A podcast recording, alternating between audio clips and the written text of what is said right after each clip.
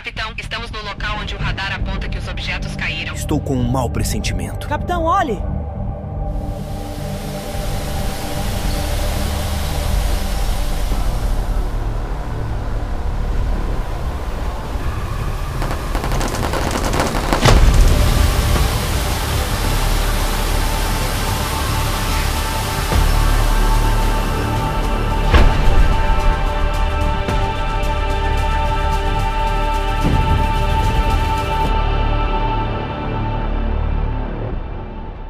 Pessoa que se diz ser profissional da área da biologia molecular compartilha uma história longa e impressionante sobre algo que parece ter sido ocultado por décadas: o estudo de corpos de seres originados em outros lugares do universo. O final do relato é ainda mais surpreendente, pois vai além da descrição da anatomia e composições dos seres extraterrestres, revelando também suas visões sobre a vida, o universo e o que chamamos de alma.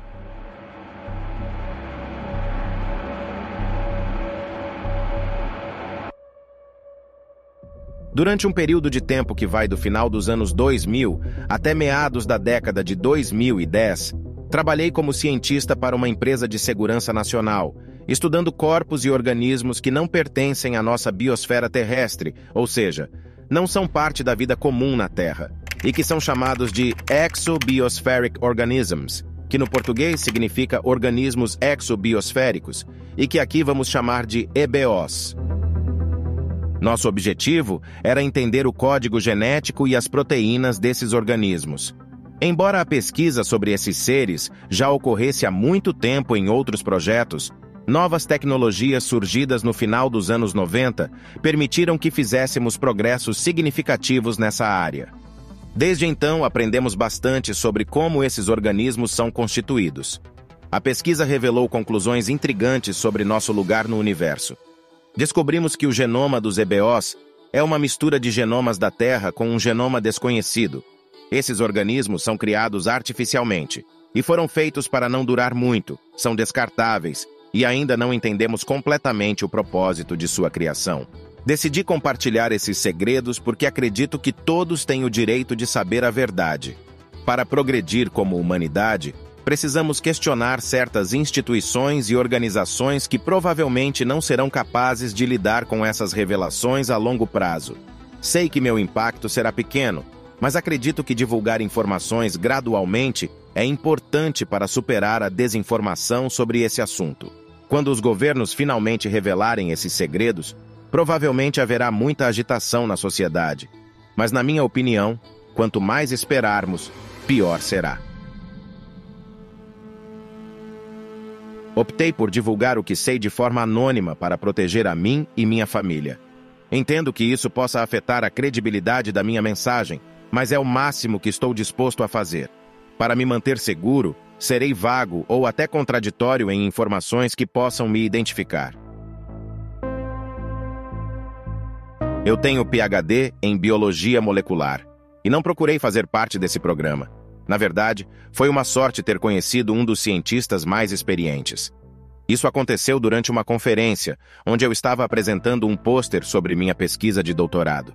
Ao refletir sobre o momento, não acredito que ele tenha ficado impressionado com o que eu estava apresentando, porque, sinceramente, era um projeto que não tinha muita relevância. No entanto, acho que o mais importante foi minha atitude e habilidade de fazer conexões. Pouco depois, me formei e recebi uma ligação dessa pessoa me oferecendo uma oportunidade no programa. Na época, tudo parecia indicar que eu trabalharia em um laboratório comum. Fiz uma série de três entrevistas cada vez mais suspeitas, cada uma em um lugar diferente, onde minha formação científica e conhecimento se tornaram menos importantes. A primeira entrevista foi com dois cientistas mais experientes, e as outras duas com pessoas que eu nunca mais vi, claramente desinteressadas em ciência. Algum tempo depois, me pediram para ir a um quarto local, onde um advogado da empresa me apresentou um NDA, uma espécie de acordo de confidencialidade. Ele se certificou de explicar todos os detalhes e as consequências caso eu não respeitasse o acordo. As primeiras semanas de trabalho foram as mais memoráveis, embora eu tenha passado a maior parte do tempo em uma sala de arquivo deprimente. Minha tarefa era principalmente ler sobre o assunto de estudo e me atualizar. Não havia uma Wikipédia secreta, ou mesmo um livro de referência para nos orientar. Só tínhamos documentos como relatórios, memorandos, apresentações, procedimentos e SOPs, um tipo de procedimento operacional padrão. Esses documentos tratavam principalmente da biologia dos EBOs, mas também havia alguns sobre outros assuntos, como comida, religião ou cultura. No entanto, não havia informações sobre a tecnologia usada por eles. Como mencionado anteriormente, o objetivo do projeto era entender melhor o código genético e as proteínas dos EBOs. Para isso, uma equipe de cerca de 20 cientistas, quatro cientistas mais experientes e um diretor estavam envolvidos. Nós, cientistas, tínhamos a tarefa principal de realizar o trabalho técnico. Cada um de nós tinha um PhD, o que nos tornava um pouco superqualificados para o que, no fim das contas, era o trabalho de um técnico. Os cientistas mais experientes, que usavam plenamente suas formações acadêmicas, ficavam encarregados de planejar os experimentos e supervisionar o trabalho. Eles também tinham a responsabilidade de treinar os novos funcionários e, às vezes, até ajudavam na parte técnica. O diretor, por sua vez, era a pessoa responsável por definir as prioridades para os cientistas mais experientes. No entanto, ele raramente estava presente no local, e quando estava, era principalmente para participar de reuniões. Além da equipe científica, havia guardas de segurança trabalhando para uma empresa contratada.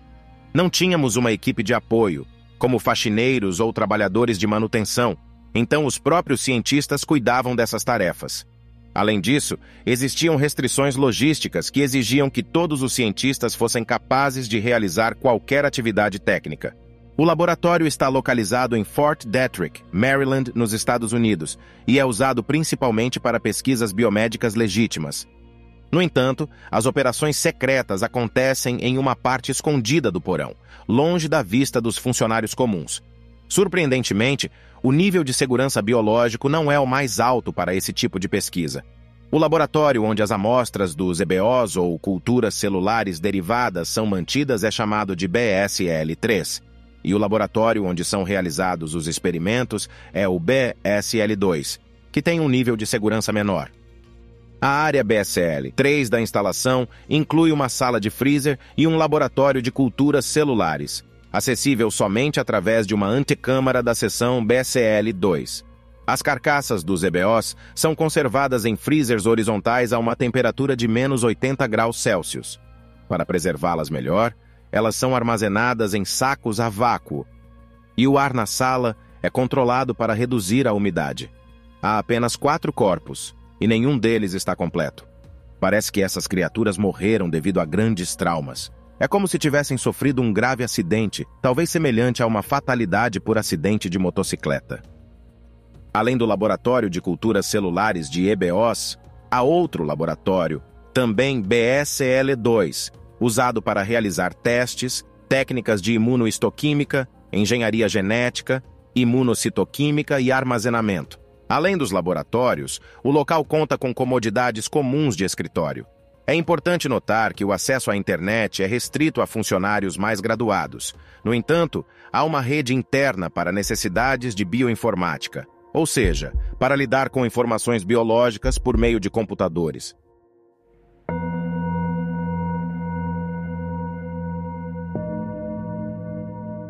Primeiro, vamos falar sobre a genética dos EBOs. A genética deles é semelhante à nossa, sendo baseada em DNA, isso foi muito intrigante, pois esperávamos que seres de uma biosfera alternativa tivessem uma genética completamente diferente.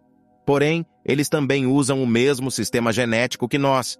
Essa descoberta sugere que nossas biosferas podem ter uma ancestralidade comum, mas terem se separado em algum momento após o surgimento dos organismos eucarióticos, ou seja, aqueles com células que têm núcleos contendo material genético. Por causa dessa semelhança, podemos dizer que o termo exobiospheric organism é na verdade um equívoco histórico, mas ainda é usado. Suas células são compatíveis com as nossas, o que significa que podemos inserir um gene humano em uma célula EBO, e esse gene será traduzido em proteína. Isso também funciona ao contrário, inserindo um gene EBO em uma célula humana. Aqui, ele quis dizer que as células dos EBOs e as humanas são altamente compatíveis em termos do sistema genético que utilizam. Essa compatibilidade genética é tão próxima que é possível inserir um gene humano em uma célula EBO e vice-versa. Embora seja possível inserir um gene humano em uma célula EBO e a célula produzir a proteína correspondente, existem diferenças importantes nas modificações que acontecem na proteína. Essas diferenças podem fazer com que a proteína final não funcione corretamente nas células dos EBOs. Essas alterações podem explicar por que os EBOs têm características diferentes das nossas, apesar de compartilharem uma base genética semelhante. Mas falarei sobre isso mais tarde. Eles são seres com material genético semelhante ao nosso, mas há algumas diferenças. Por exemplo, eles têm 16 cromossomos circulares em seu genoma, enquanto os humanos têm 23 cromossomos lineares. Uma coisa que chamou atenção é a região intergênica que chamamos de DNA lixo, que é uma parte do DNA que não codifica proteínas. Nos humanos, essas regiões representam cerca de 99% do genoma. Nos EBOs, eles também têm essas regiões, mas elas são muito mais uniformes em todo o genoma. Isso sugere que os EBOs podem ser criados artificialmente, pois não encontramos essa uniformidade em nenhum organismo natural na Terra. É como se alguém tivesse projetado seu genoma de uma maneira diferente da nossa. Além disso, após o sequenciamento do genoma dos EBOs, encontramos um padrão chamado região tripalindromic, que chamamos de TPR, no início de cada gene. Isso é muito incomum e único para os EBOs, pois não encontramos essa característica em nenhum organismo terrestre. Essas diferenças levantam suspeitas sobre a origem dos EBOs. Parece que a engenharia genética pode ter sido usada para criar esses seres, pois seus genomas têm características que não são encontradas na natureza. Comparando com os humanos, nossos genomas têm algumas similaridades, mas essas características específicas nos EBOs sugerem que eles podem ter sido criados ou modificados por tecnologia avançada. É uma descoberta intrigante. O TPR abre várias possibilidades interessantes. Uma delas sugere que os geneticistas dos EBOs podem inserir ou remover genes de uma célula de forma mais direcionada e eficiente do que nossa tecnologia atual permite. Eles usam ferramentas externas de engenharia genética, provavelmente durante o desenvolvimento embrionário inicial, para realizar essas alterações. Essas ferramentas são diferentes de tudo o que temos em nosso conhecimento. A ausência de proteínas no genoma dos EBOs que interajam com o TPR também indica que as alterações são realizadas de forma externa, reforçando a ideia de que esses seres foram criados artificialmente. Devido à alta probabilidade de artificialidade de seus genomas e à aparente facilidade de modificação com essas ferramentas biomoleculares, não é impossível que haja diferenças genéticas entre os indivíduos. Isso significa que eles podem ser geneticamente projetados para ter características específicas que os tornem mais adequados para certas tarefas, como as formigas soldados e formigas operárias em uma colônia de formigas. Mas essas ideias são minhas especulações, pois apenas um genoma foi sequenciado até aquele momento e não tínhamos informações suficientes para fazer declarações definitivas sobre a variação genética entre cada um desses seres. Vamos falar sobre as sequências dentro dos genes dos EBOs. Essas sequências são o código de DNA que contém instruções para a produção de proteínas e desempenha um papel importante na regulação das atividades celulares. Elas são semelhantes às dos humanos, com elementos parecidos. Alguns genes são exatamente iguais a dos genes humanos conhecidos, ou até mesmo de animais. Isso é surpreendente e reforça a ideia de que os EBOs podem ter sido criados ou modificados de alguma forma. Por fim, o genoma mitocondrial, um conjunto de material genético encontrado nas mitocôndrias, que são estruturas celulares responsáveis pela produção de energia, ainda não haviam sido sequenciados nos EBOs, mas é provável que também contenha algumas características semelhantes ao TPR. No início, tivemos dificuldades em produzir as proteínas desejadas nas células humanas mas uma linhagem celular chamada EPIG11 permitiu que fizéssemos isso com sucesso usando uma técnica chamada GeneGAN. Essa linhagem celular cresce rapidamente quando exposta a soro bovino fetal, o que é surpreendente. Afinal, não é de se esperar que uma linhagem de vida exótica extraterrestre seja tão compatível com algum tipo de vida na Terra, o que, na minha opinião, só pode ser explicado pela adição de genes animais ao genoma dos EBOs. Esse trecho é interessante, pois estabelece uma conexão direta com os casos misteriosos dos chupacabras. Seria esse o verdadeiro propósito por trás dos animais mutilados encontrados em fazendas de diferentes partes do mundo, inclusive no Brasil? Os EBOs se parecem muito com os alienígenas cinzentos que fazem parte do folclore moderno. Sua altura é de cerca de um metro e meio, tem dois braços, duas pernas e uma cabeça. Ainda assim, existem algumas diferenças notáveis. A pele cinza, que é frequentemente descrita no folclore, é de fato um filme biosintético que provavelmente serve para protegê-los de um ambiente hostil. Não fornece proteção eficaz contra mudanças de temperatura, mas oferece proteção adequada contra a passagem de líquidos. É possível que este filme lhe ofereça outras vantagens, mas meu conhecimento sobre o assunto é limitado. Sob o filme cinza, a epiderme é bastante branca, e a textura é muito regular e sem pelos. Não vemos nenhum defeito além das dobras próximas às articulações. É descrito como gorduroso em um relatório, mas isso não é algo que eu observei.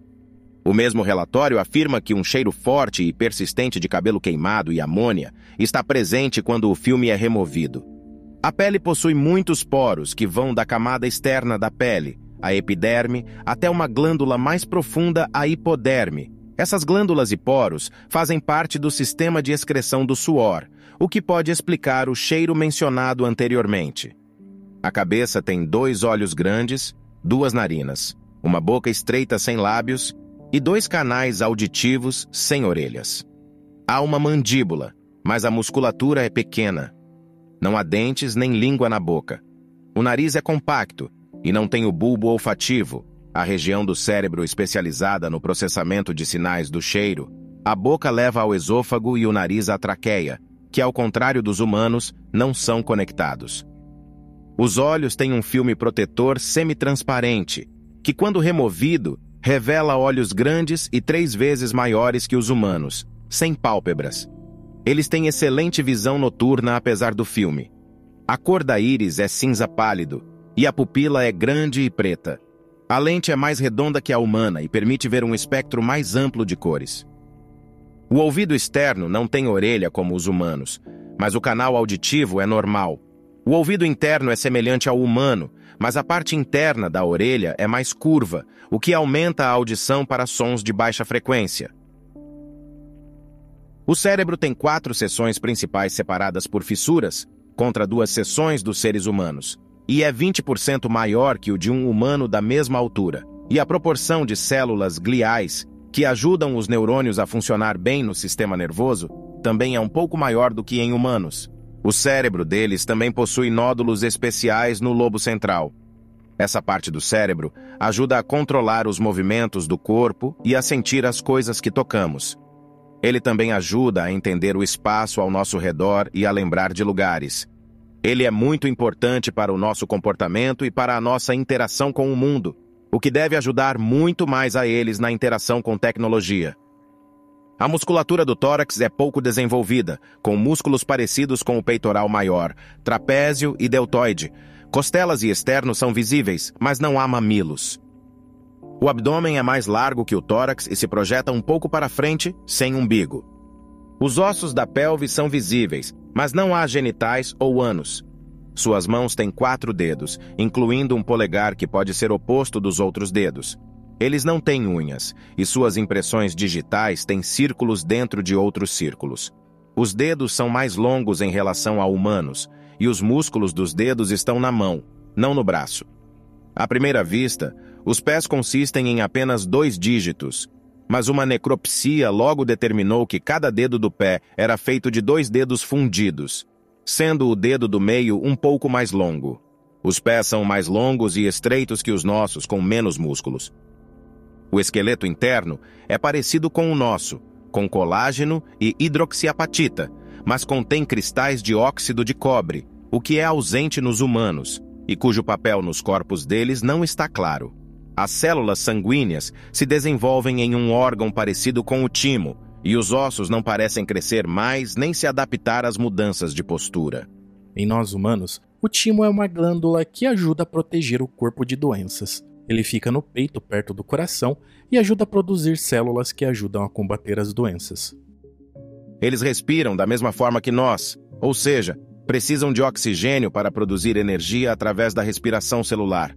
Seus pulmões têm um fluxo de ar unidirecional, como aves, o que é mais eficiente. Onde o ar flui em apenas uma direção nos pulmões, o que é mais eficiente do que nos humanos. Isso pode ser devido às altas necessidades metabólicas do cérebro. Além dos pulmões, assim como as aves, eles têm estruturas adicionais parecidos com sacos de ar que estão conectadas ao sistema respiratório. Eles produzem sons vocais pela vibração de membranas entre os sacos. O sistema de circulação deles é parecido com o nosso. O coração fica no peito, abaixo do osso externo. Tem duas partes principais, chamadas ventrículos e átrios, além de artérias e veias importantes. O sangue passa pelos pulmões, onde ocorre a troca de gases, e depois é bombeado para todo o corpo. Também passa por um órgão chamado hepatorenal, que filtra e controla a pressão do sangue. O sangue deles é parecido com o dos humanos, mas com algumas diferenças. Possui mais plasma, níveis mais altos de íons metálicos, especialmente cobre, e níveis de glicose mais elevados, o que deixa a cor do sangue acastanhada. Existem células sanguíneas parecidas com os glóbulos vermelhos e algumas outras células com características parecidas com os glóbulos brancos, mas ainda não sabemos tudo sobre elas. O sistema de excreção e suor é bastante diferente do nosso. Eles têm pequenos poros na pele em vez de grandes orifícios, como ânus ou uretra para se livrar dos resíduos biológicos o órgão especial chamado hepatorenal, que falei há pouco, que atua como rim e fígado, e é fundamental para manter a saúde do corpo. Esse órgão purifica o sangue dos resíduos metabólicos, que são então excretados por poros pelos seus membros, liberando um odor de amônia. Esse sistema ajuda na regulação da temperatura corporal através da evaporação na superfície da pele. Quanto mais eles se esforçam fisicamente, maior o metabolismo e a temperatura corporal, o que leva a uma maior excreção de amônia para reduzir a temperatura, e consequentemente mais intenso será o odor característico. O sistema digestivo deles é subdesenvolvido em comparação com o nosso. Eles não possuem um estômago como o conhecemos, mas têm um órgão que lembra vagamente um estômago, localizado entre o peito e o abdômen. Esse órgão atua apenas como um reservatório para os alimentos, e seu intestino é semelhante ao intestino delgado humano, responsável pela absorção de líquidos e nutrientes. Eles possuem um órgão digestivo que secreta enzimas para auxiliar na digestão de proteínas e carboidratos. Dada a ausência de dentes, acredita-se que eles só possam consumir alimentos na forma líquida, com uma alta concentração de carboidratos e proteínas, possivelmente contendo cobre. Essas restrições alimentares sugerem que, sem suporte tecnológico, eles teriam dificuldades em sobreviver em nosso planeta. O sistema nervoso deles é bastante semelhante ao nosso. A medula espinhal começa no cérebro e se estende pela coluna vertebral. Fora isso, não há nada muito diferente. Seu sistema músculo-esquelético é parecido com o nosso, mas menos desenvolvido. A maioria dos músculos é semelhante, exceto pelas mãos, pés e antebraços. A proporção de diferentes fibras musculares também é diferente da nossa, todas em menor número. Suspeitamos que pode haver máquinas moleculares artificiais em seus corpos, talvez relacionadas ao cobre. No entanto, até aquele momento, não havíamos encontrado evidências concretas disso. Quando questionado sobre a existência de documentos que comprovassem suas afirmações e sobre o motivo de não tê-los entregue ao Senado americano, essa foi a sua resposta. Obrigado, não. Eu não tenho e não, eu não vou, pois parece uma armadilha para mim. Não vou colocar minha vida nas mãos de políticos. Não tenho outra prova além desta mensagem. Eu sei que não é muito, mas é o que estou preparado para oferecer. Ao ser questionado sobre o que mais o impressionou nos documentos que estudou durante o período de treinamento, ele compartilhou informações surpreendentemente incríveis, informações sobre o significado da vida e o conceito de Deus.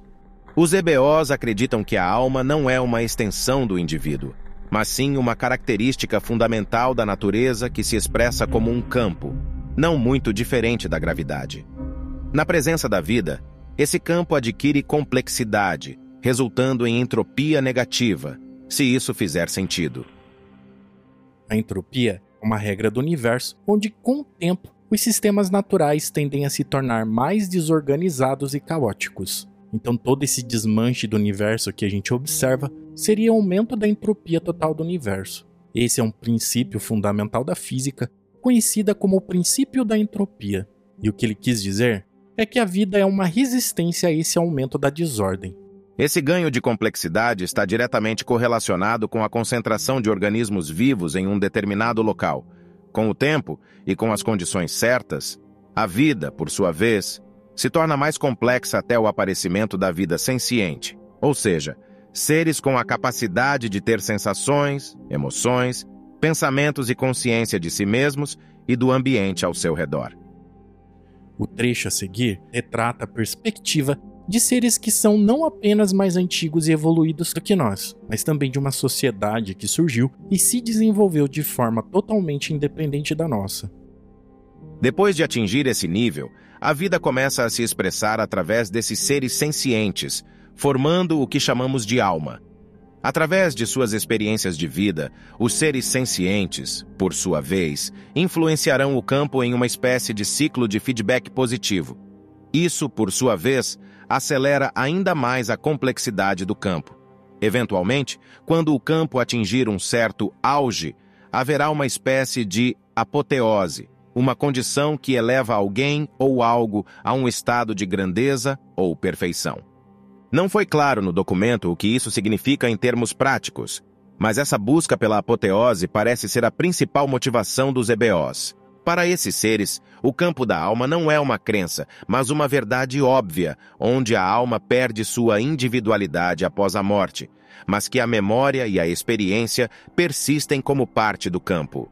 Esse fato influenciaria a filosofia e a cultura desses seres, resultando em uma sociedade que não teme a morte, mas que também não dá importância ou reverência à individualidade.